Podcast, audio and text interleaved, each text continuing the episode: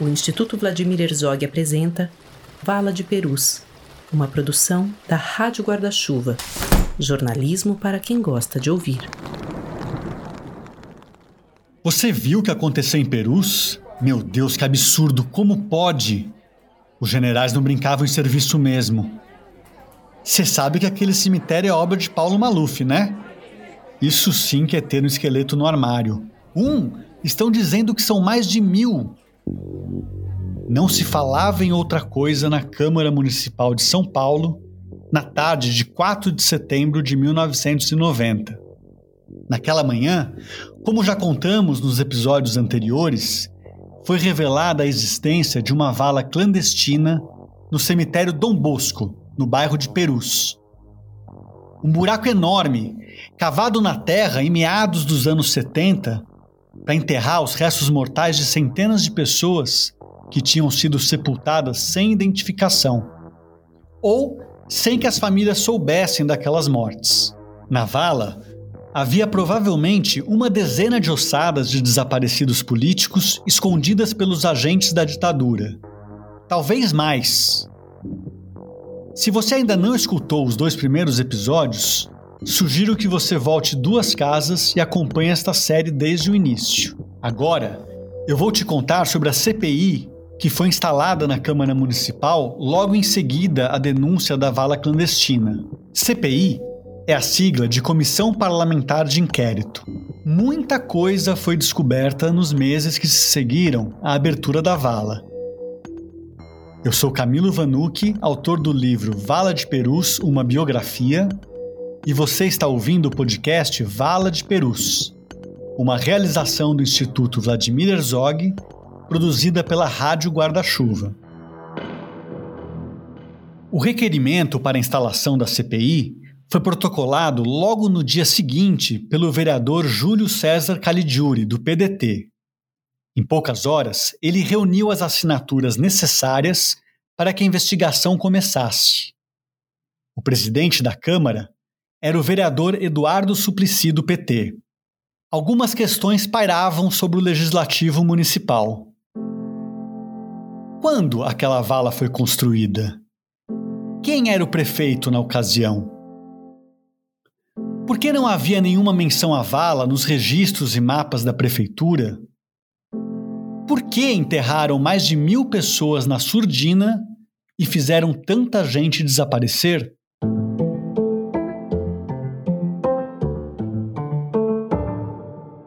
Para entender melhor como aquela CPI funcionou e o que se descobriu ali, fui conversar com dois vereadores que participaram da comissão. Um deles é o Ítalo Cardoso, do PT, que foi vice-presidente daquela CPI e hoje é deputado estadual. Eu acho que essa CPI ela teve um marco histórico porque foi, na verdade, o momento em que os familiares desaparecidos conseguem dar um salto né, é, é, na luta que eles já vinham travando desde a década de 70. Outra vereadora da época que eu entrevistei foi a Tereza Lajolo, também do PT, que foi a relatora da CPI de Perus. 25 anos depois, chegamos a trabalhar juntos na Comissão da Verdade da Prefeitura de São Paulo. O que eu lembro é, primeiro, um trabalho de seis meses foi uma maluquice doida, entendeu?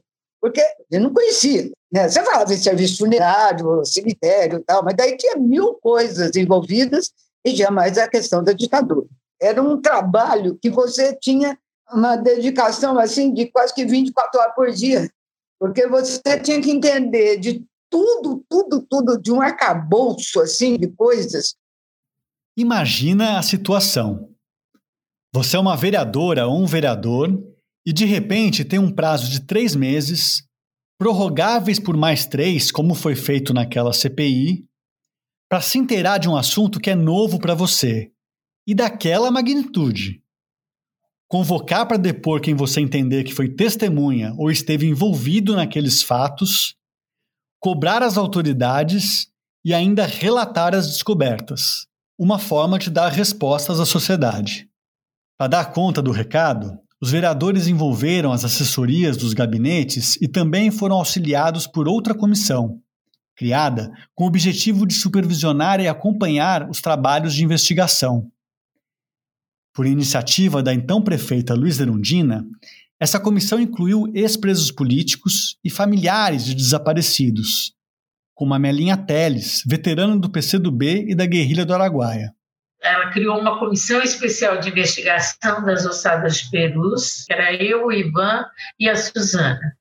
A gente já falou sobre o Ivan Seixas e já ouviu a Suzana Lisboa nos episódios anteriores. Os dois tiveram atuação fundamental na descoberta dos primeiros militantes enterrados em Perus, ainda nos anos 70. O Ivan me contou que uma das principais atribuições dessa comissão era exatamente acompanhar e até orientar os trabalhos dos vereadores na CPI.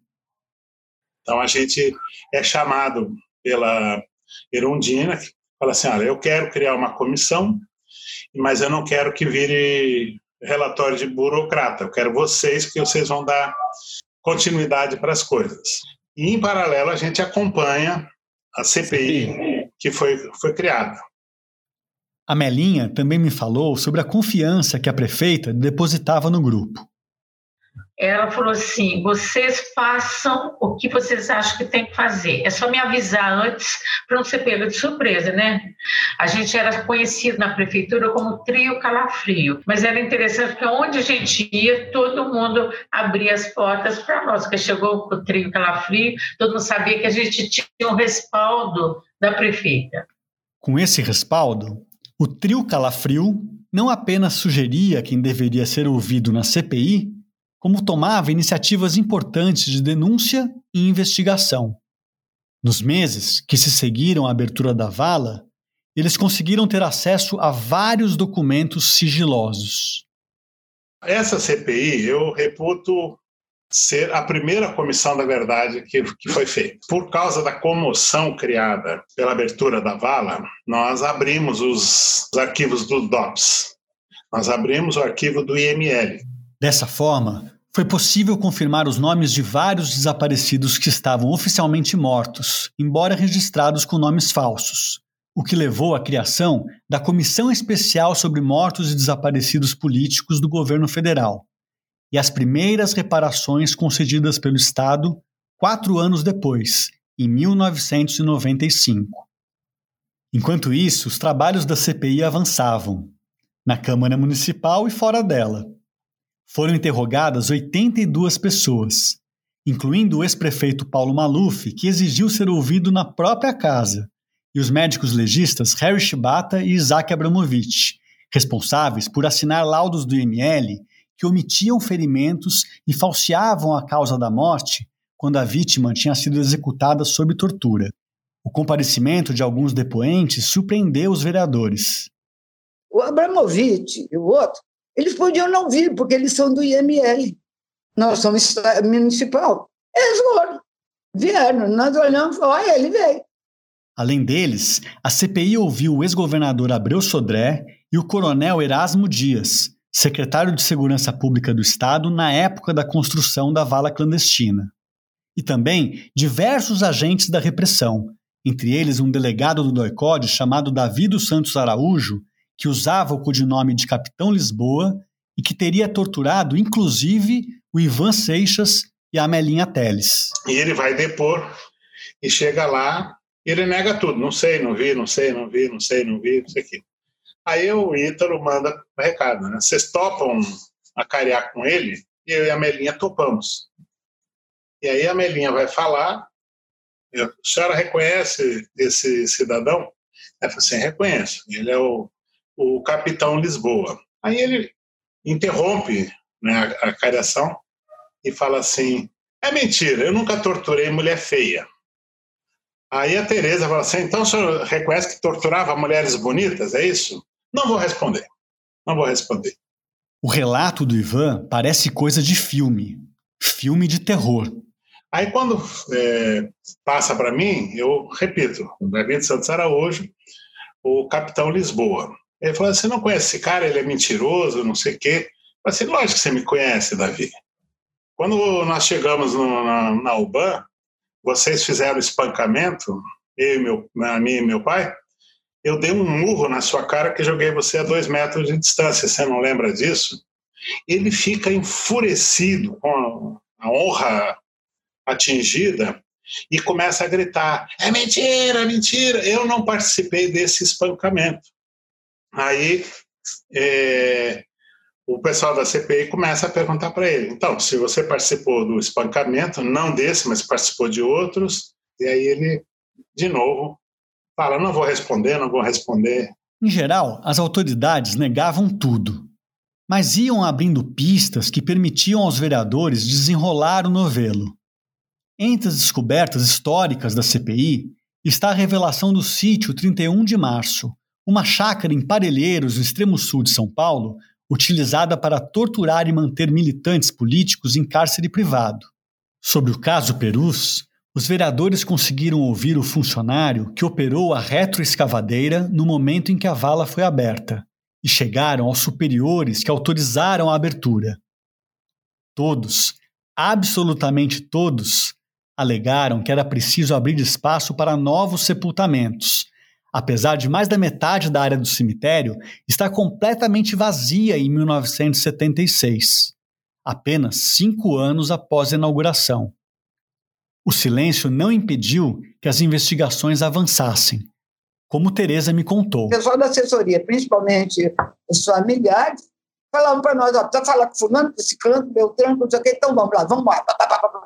E a gente ia falando e perguntando, e eles respondendo não na totalidade que eles podiam abrir, mas eles nos deram várias informações importantes. Uma dessas informações dizia respeito ao plano original de instalar um forno crematório no cemitério de Perus. Ivan Seixas se recorda de que foi encontrado um projeto anterior à construção do local. A CPI, então, convocou a arquiteta que desenhou aquela planta. E aí ela contou que tinha o projeto de fazer o forno crematório, o pessoal foi nessa vertente e descobriu que, ironia das ironias, consultaram uma empresa alemã e a empresa alemã disse só pode cremar se houver autorização da família, senão não pode pela ONU. Aí que eles desistem da ideia de fazer um crematório é, para indigentes e fazem a vala. É, a decisão é ali nesse momento. As peças começavam a se encaixar. A construção daquele cemitério a toque de caixa nas franjas da cidade, a aprovação de uma lei municipal que reduziu para três anos o tempo mínimo para exumação das ossadas, e agora a tentativa de instalar um forno para incinerar os corpos das vítimas da repressão. Foi a vereadora Teresa Lajolo quem matou a charada a vala foi o crematório que não, não foi construído. Uma forma de sumir com aquelas ossadas foi fazer a vala. Quanto mais a CPI encontrava respostas, maior a pressão, que chegava de lugares incertos. Ítalo Cardoso me contou das ameaças anônimas que os membros da CPI passaram a receber tiveram momentos muito duros, é, por, exemplo, membros da comissão, nós chegamos a receber telefonemas que é, precisaram, precisaria acalmar, porque a gente estava muito nervoso, que a coisa estava indo muito longe. Publicado em 1992, o relatório da CPI extrapolou em muito o caso específico da vala clandestina. Tanto é que a comissão ficou conhecida como CPI dos desaparecidos políticos tratou do funcionamento do aparato repressivo, descreveu a atuação dos torturadores na Albânia do ICOD, mostrou como se dava a colaboração entre o sistema de informação, o IML e o serviço funerário, denunciou de que forma o poder legislativo havia colaborado com o desaparecimento forçado e ocultação de cadáveres em São Paulo. Foi a primeira vez que um órgão de Estado reconhecia essas práticas. Por fim, a mesma comissão enviou diversos ofícios para diferentes órgãos e instituições com 15 recomendações. Sugeriu ao governo do estado que desvinculasse o IML da Secretaria de Segurança Pública e recomendou ao Conselho Regional de Medicina que investigasse as irregularidades praticadas pelos médicos legistas que assinaram atestados de óbito falsos. Os integrantes da comissão também cobraram da prefeitura uma apuração rigorosa sobre a conduta dos funcionários municipais, principalmente, é claro, tudo que envolvia sepultamento, exumação ou ocultação de desaparecidos. As denúncias feitas pela CPI também tiveram ampla repercussão na imprensa e produziram outro resultado prático bastante relevante, levantado aqui pela Amelinha Teles, que foi ampliar o debate sobre a truculência da ditadura e sobre as histórias dos desaparecidos políticos. A sociedade brasileira aprendeu o que era desaparecido. Assim, começou a acreditar na nossa história. É pela primeira vez a nossa história tinha credibilidade junto à opinião pública. Em meados de 92, a prefeitura decidiu abrir um concurso para instalar um monumento, um marco de memória no local da vala. Quem conta é o arquiteto e designer Ricardo Otaki. Meio por acaso, ele acabou assinando o projeto. Anos depois, Ricardo seria nomeado secretário de Cultura do Estado de São Paulo. Hoje, ele dirige o Instituto Tomi Otaki, assim batizado em homenagem à mãe dele, a artista plástica Tomi Otaki. Eu, eu nem sabia desse concurso, não participei. Nada. E aí, o cara que ganhou fez uma, um, um monumento que tinha uma igualzinha fora do Brasil, em algum lugar aí assim, né? E agora, o que, que a gente faz? Né? Aí vieram falar comigo. Aí eu cheguei e falei assim: olha, o mais provável é que ele não copiou, mas ele já viu a outra. E aí, é, quando teve o concurso, ele foi buscar lá no fundo né, da memória dele e pegou o desenho e fez alguma coisa parecida. Não é uma coisa de má fé, eu acho, mas né, fica chato, né? Fazer uma, uma, um monumento igual o que tem num outro país que eu não me lembro mais qual, qual país que era. E agora? Como resolver aquele impasse? Estávamos em outubro de 92 e a gestão da prefeita Luiz Erundina terminaria em março de 93. Aí alguém chegou e falou: Ué, pede para o Ricardo. Falei: Bom, olha, eu vou, fico, fico muito honrado de poder fazer o monumento, né? E depois eles falaram, ah, é isso mesmo, tal, então você pode fazer tal. Só que agora não tem, só tem muito pouco dinheiro, que é da prefeitura, que está no fim da gestão, tal, não tem. Você, acha que você consegue fazer uma coisa que seja barata de, de construir? Eu acho que dá. Ricardo Otaki decidiu fazer um monumento de alvenaria para economizar. Imaginou uma estrutura comprida e estreita, que simbolizasse a vala, e mandou construir no local exato da escavação um muro de tijolos, baixinho, com a medida certinha da vala, 30 metros de comprimento por meio metro de largura. Em seguida, Ricardo pensou em um muro alto e vermelho, que cortasse a vala ao meio, como se fosse a faixa vermelha das placas de proibido fumar ou estacionar. Esse muro representaria um não, um basta, nunca mais. É a versão estilizada desse projeto, visto de cima, que aparece na capa deste podcast. Ivan Seixas escreveu um texto curto para que fosse impresso no muro e aprovou com a prefeita. Em seguida, leu para o Ricardo pelo telefone. Aqui, os ditadores tentaram esconder os desaparecidos políticos, as vítimas da fome, da violência do Estado policial, dos esquadrões da morte e, sobretudo, os direitos dos cidadãos pobres da cidade de São Paulo. Fica registrado que os crimes contra a liberdade serão sempre descobertos. O monumento foi inaugurado no último mês do mandato de Luiz Erundina e está lá até hoje. No próximo episódio, um médico legista que ficou muito famoso, chamado Badam Palhares, assume a missão de investigar aquelas ossadas para tentar descobrir o que importava afinal. De quem eram os corpos encontrados na vala como aquelas pessoas foram mortas? O podcast Vala de Perus é apresentado por mim, Camilo Vanucci. Uma realização do Instituto Vladimir Herzog, com produção da Rádio Guarda-Chuva. Termina aqui metade da nossa série. E eu te convido a continuar comigo pelos próximos três episódios. Obrigado pela escuta.